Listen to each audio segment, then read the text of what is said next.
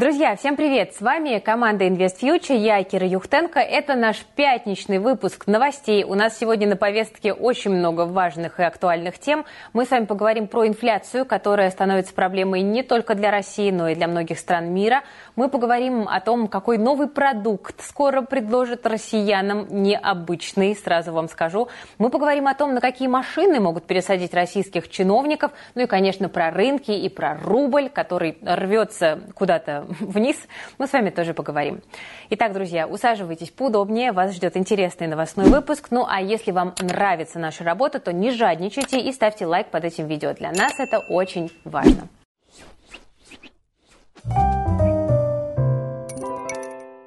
Начнем с темы, которая сейчас волнует, пожалуй, весь мир. Когда завершится конфликт между Россией и Украиной?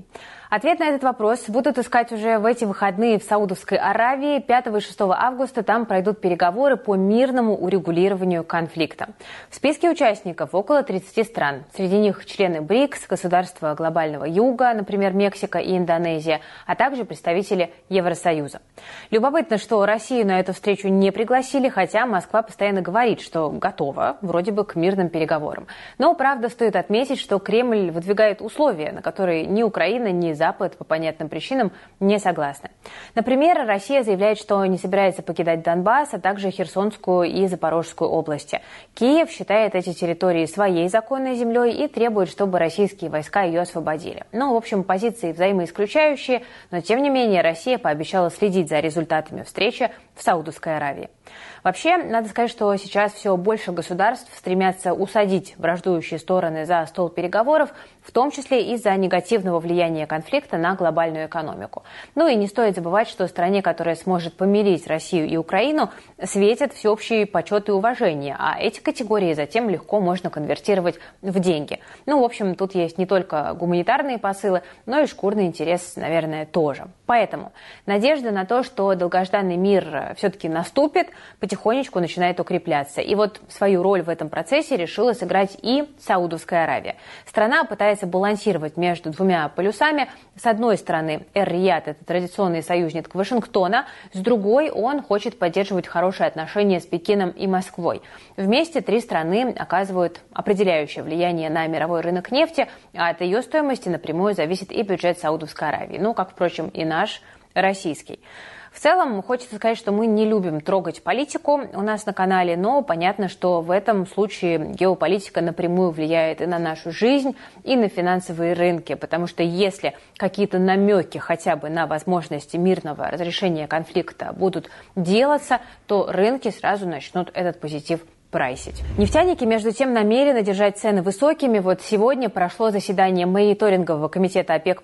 Картель решил не менять квоты на добычу нефти, которые снизили еще несколько месяцев назад. Тем более Россия и Саудовская Аравия и так сокращают добычу и экспорт сверх плана. Это лишь ускоряет рост цен. И вот сегодняшнее решение ОПЕК+, только добавило масло в огонь. Российский сорт Юралс на этих новостях прибавил 2,5%. WTI и Brent подражали примерно на процент. А а тем временем нефти не хватает на всех.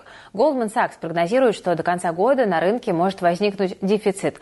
Дело в том, что спрос на нефть в США и в Азии рекордный за все время. И к тому же Китай активно восстанавливается и пытается еще разогнать потребление.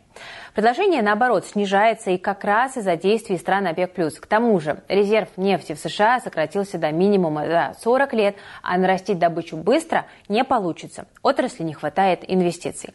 Ну, в общем, ждем борьбу Востока и Запада. Экспортерам, конечно, нужны более высокие цены, а вот покупатели предсказуемо выступают категорически против. Саудовская Аравия заложила в бюджет нефть по 85 долларов, а учитывая новые мегапроекты типа футуристичного города Неом посреди пустыни, им потребуется и все 95, чтобы наполнить казну. России по плану нужна Юрлс по 70 долларов, при этом средняя цена за первую половину этого года 50 с небольшим. Хотя последние дни российская нефть торгуется значительно выше этой отметки. В то же время США нужны низкие цены для того, чтобы инфляцию не разгонять. Скоро в стране начнется предвыборная гонка, и нужно чем-то подбодрить избирателей. Это тоже понятно. Ну и какие выводы мы из всего этого можем с вами сделать? Из-за конфликта интересов цена на нефть будет колебаться, но тренд все-таки восходящий. Спрос опережает предложение, и пока эта ситуация вряд ли переломится. Конечно, ничего удивительного в том, что власти стараются увеличить свои доходы, нет. Вполне естественное желание, которое, как говорится, никому не чуждо. Но только вот обычным людям сделать это гораздо сложнее, чем тем, кто контролирует мировые ресурсы и может взвинтить цены на нефть одним своим выступлением. Поэтому, друзья, мы не устаем рассказывать вам о том, как можно повысить свой заработок, потому что эта тема сейчас многих волнует, и это способ весьма действенный и несложный это найти подработку на фрилансе. Сейчас на биржах больше всего заказов для digital-специалистов. Они буквально такая новая нефть, потому что нужны почти любой компании. Они получают хорошую зарплату, и они могут трудиться из любой точки мира. Я понимаю, что некоторых из наших зрителей далеки от этой сферы, но, к счастью, мы живем в, во время, в мире высоких технологий, и для выхода на рынок фриланса совершенно не обязательно быть дипломированным там, дизайнером, монтажером или сценаристом. Достаточно просто освоить нейросети. Современный искусственный интеллект уже отлично справляется со многими задачами digital-специалистов. Но, правда, чтобы в них разобраться, нужно, конечно, поучиться и набраться опыта. Но, поверьте, это того стоит. Ну вот, например, 7 лет назад я занималась профессиональным переводом экономических статей для иностранных компаний, и на это уходило там до 8 часов в день. Сейчас, если честно, мне очень жалко времени, которое я тратила на эту работу, тем более, что получала за это копейки. А сегодня при помощи нейросетей это можно сделать буквально за минуты. И что самое главное, без потери качества. Задач на фрилансе полно, искать их несложно. От сбора лендингов до обработки аудиозаписей. Оплатить за это готовы от там, 3000 рублей за задачу. При этом за месяц, работая по 3-4 часа в день, можно легко зарабатывать и 200 тысяч рублей. Если что, это значительно больше, чем у меня тогда выходило с переводами. Ну и, конечно, работать с таким инструментом несравненно легче. Тем более, что у вас теперь есть Нейроинтенсив от команды InvestFuture, где мы делимся своим опытом работы с нейросетями. Он у нас обширный. Интенсив состоит из 10 практических уроков. Там вы освоите почти 40 разных нейросетей. Пройти обучение можно всего за неделю, и вы можете сразу выйти на рынок как начинающий специалист.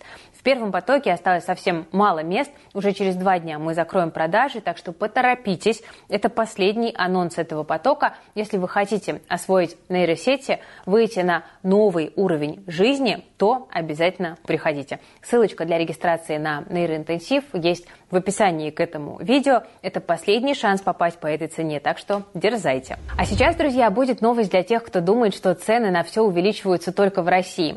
Это не так. Инфляция снова растет в Турции, где я сейчас и нахожусь. Причем растет она галопирующими темпами. В июле инфляция приблизилась к 50%, хотя еще в июне этот показатель был почти на четверть меньше. При этом независимые аналитики считают, что инфляция в стране уже превышает 120% в реальности. Особенно сильно сейчас растут цены на гостиницы, кафе, рестораны, медицинские услуги и продукты. И вот тут я подтверждаю, цены в магазинах это просто ужас. И к тому же я вот только вчера разговаривала разговаривала с управляющим одного пятизвездочного отеля, и он признался, что даже ему сейчас сложно снимать квартиру, потому что денег на все хватает еле-еле.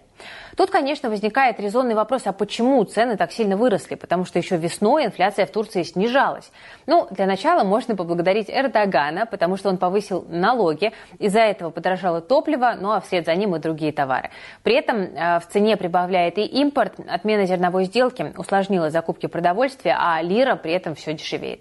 Центробанку Турции пока что не удается инфляцию усмирить, как мы видим по цифрам. Недавно регулятор поднял ставку до 17,25%. Это, конечно, хорошо, но только вот она должна быть в 2-3 раза выше в текущей ситуации, потому что инфляция, я напомню, в районе 50%.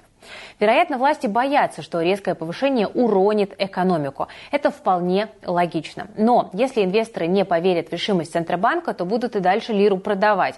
А тогда ничего хорошего для страны тоже не будет. Но, тем не менее, интерес к турецким акциям на рынке пока не ослабевает, Видимо, многие верят в разворот экономики Турции.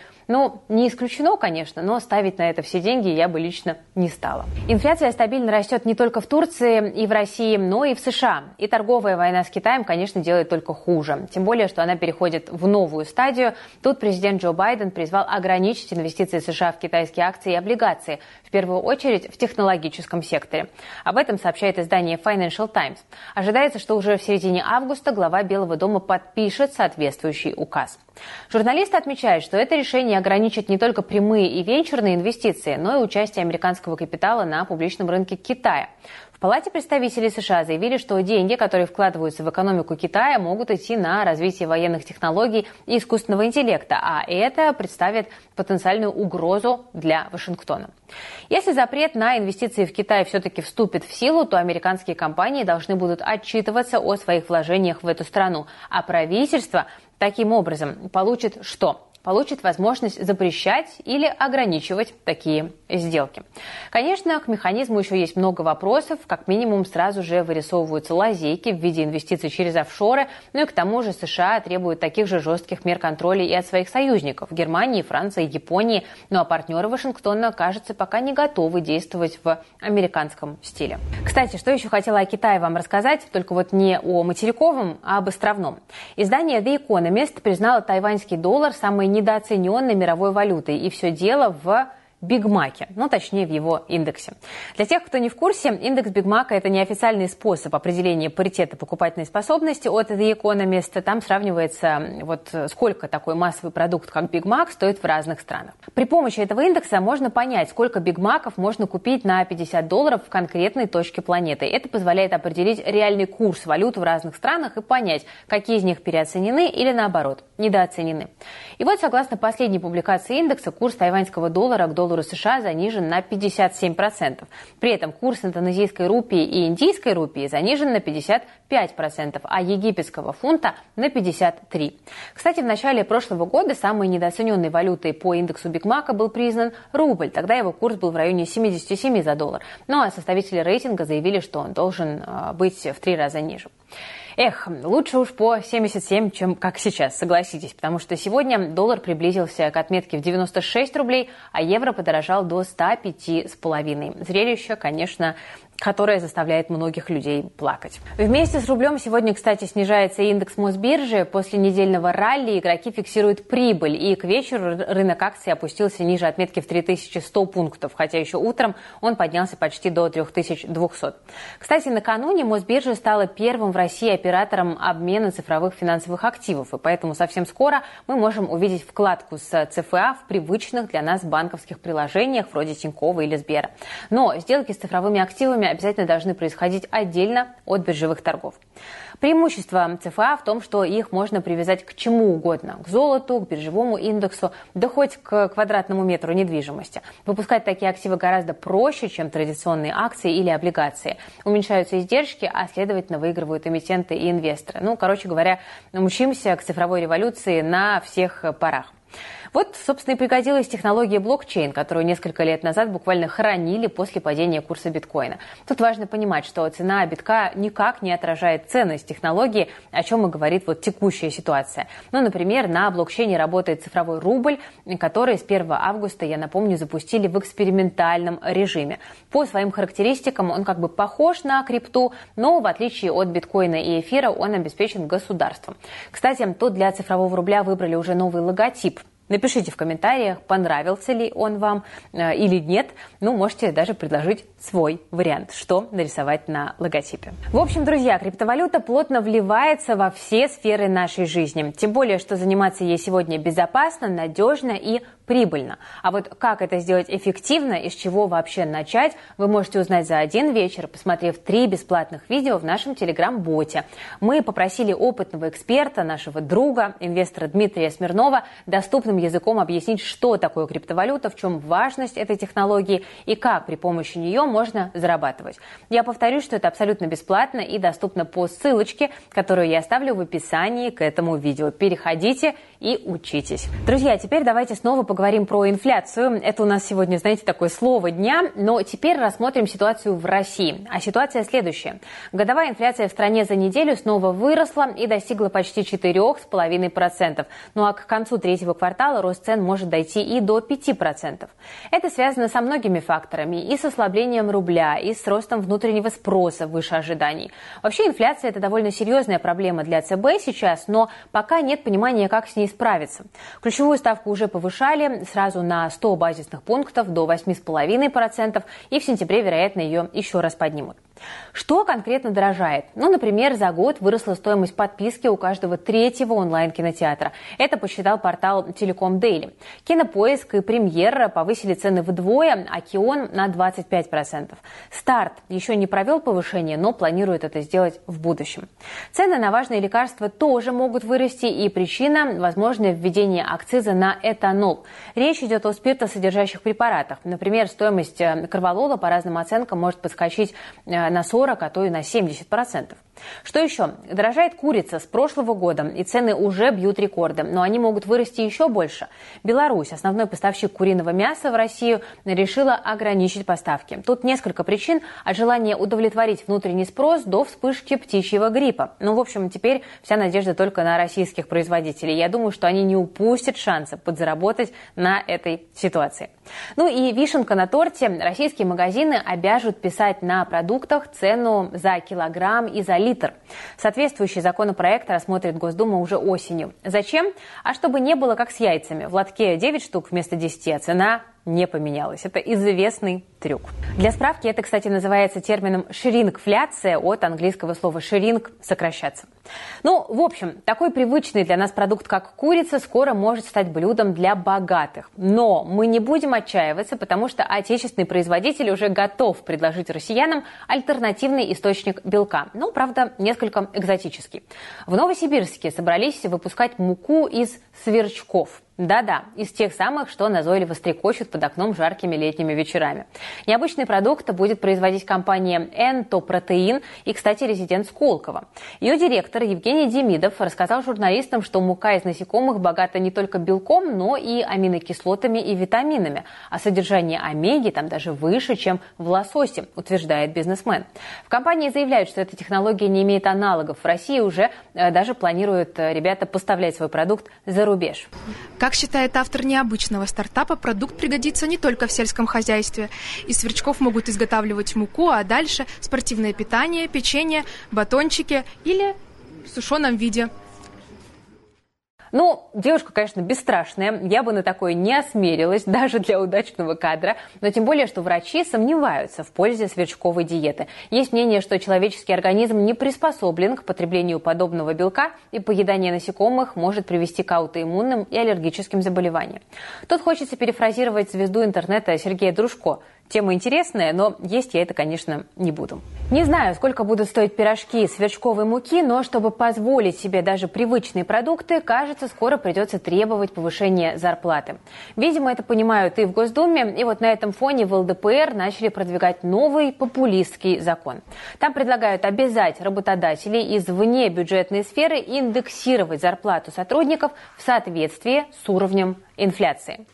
Согласно этой новой инициативе, если ты не индексируешь ЗП своим работникам, ты получаешь штраф или предупреждение. Но, правда, санкции не очень серьезные. Предложенный штраф для ИП и должностных лиц от 1 до 5 тысяч рублей. Для юридических лиц от 30 тысяч до 50. Почему я сказала, что закон популистский? Может быть, звучит несколько грубо, но все-таки. Во-первых, рынок труда в России сейчас нужно выводить из серой зоны, чтобы денег в конвертах стало меньше, а права работников можно было защитить в суде. Но тут есть опасения, что предложение ЛДПР еще больше усугубит ситуацию с серыми зарплатами. Вряд ли все предприниматели будут готовы мириться с возможными штрафами.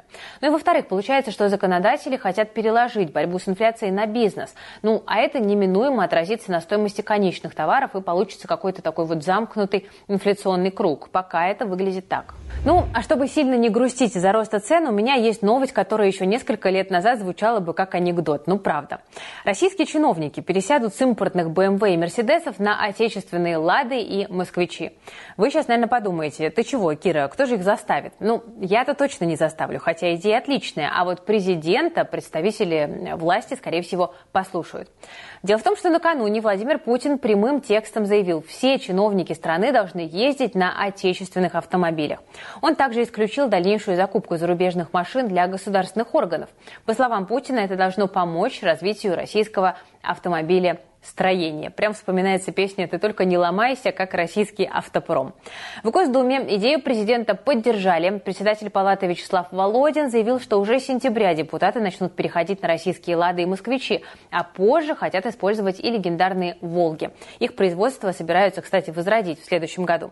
Володин также добавил, что обычно ездит на представительском «Аурусе», тоже отечественном, а вот в нерабочее время пересаживается за руль нового «Москвича». А это, я напомню, точная копия китайского кроссовера. Кстати, представители Ауруса, АвтоВАЗа и Москвича уже заявили, что готовы обеспечить чиновников своими автомобилями. В целом желание похвальное, но главное, чтобы не получилось, как в недавней истории с Германом Грефом. Я напомню, на экономическом форуме в Петербурге глава Сбера успел прокатиться на новенькой «Ладе Аура», но вот только с первого раза у него ничего не вышло, а журналисты, как назло, все это сняли.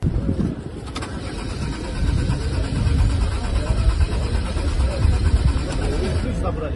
Не-не-не, все на месте, Максим Не заводится? Ну, это прототип, подождите.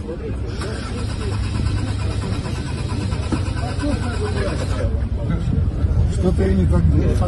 Возможно, это все-таки производители российских машин что-то делают не так, раз их авто не заводится с первого раза. И вот тут остается только надеяться, что когда чиновники начнут массово пересаживаться на «Лады», их качество вдруг резко улучшится. Ну а что? Бывают же на свете чудеса, правда?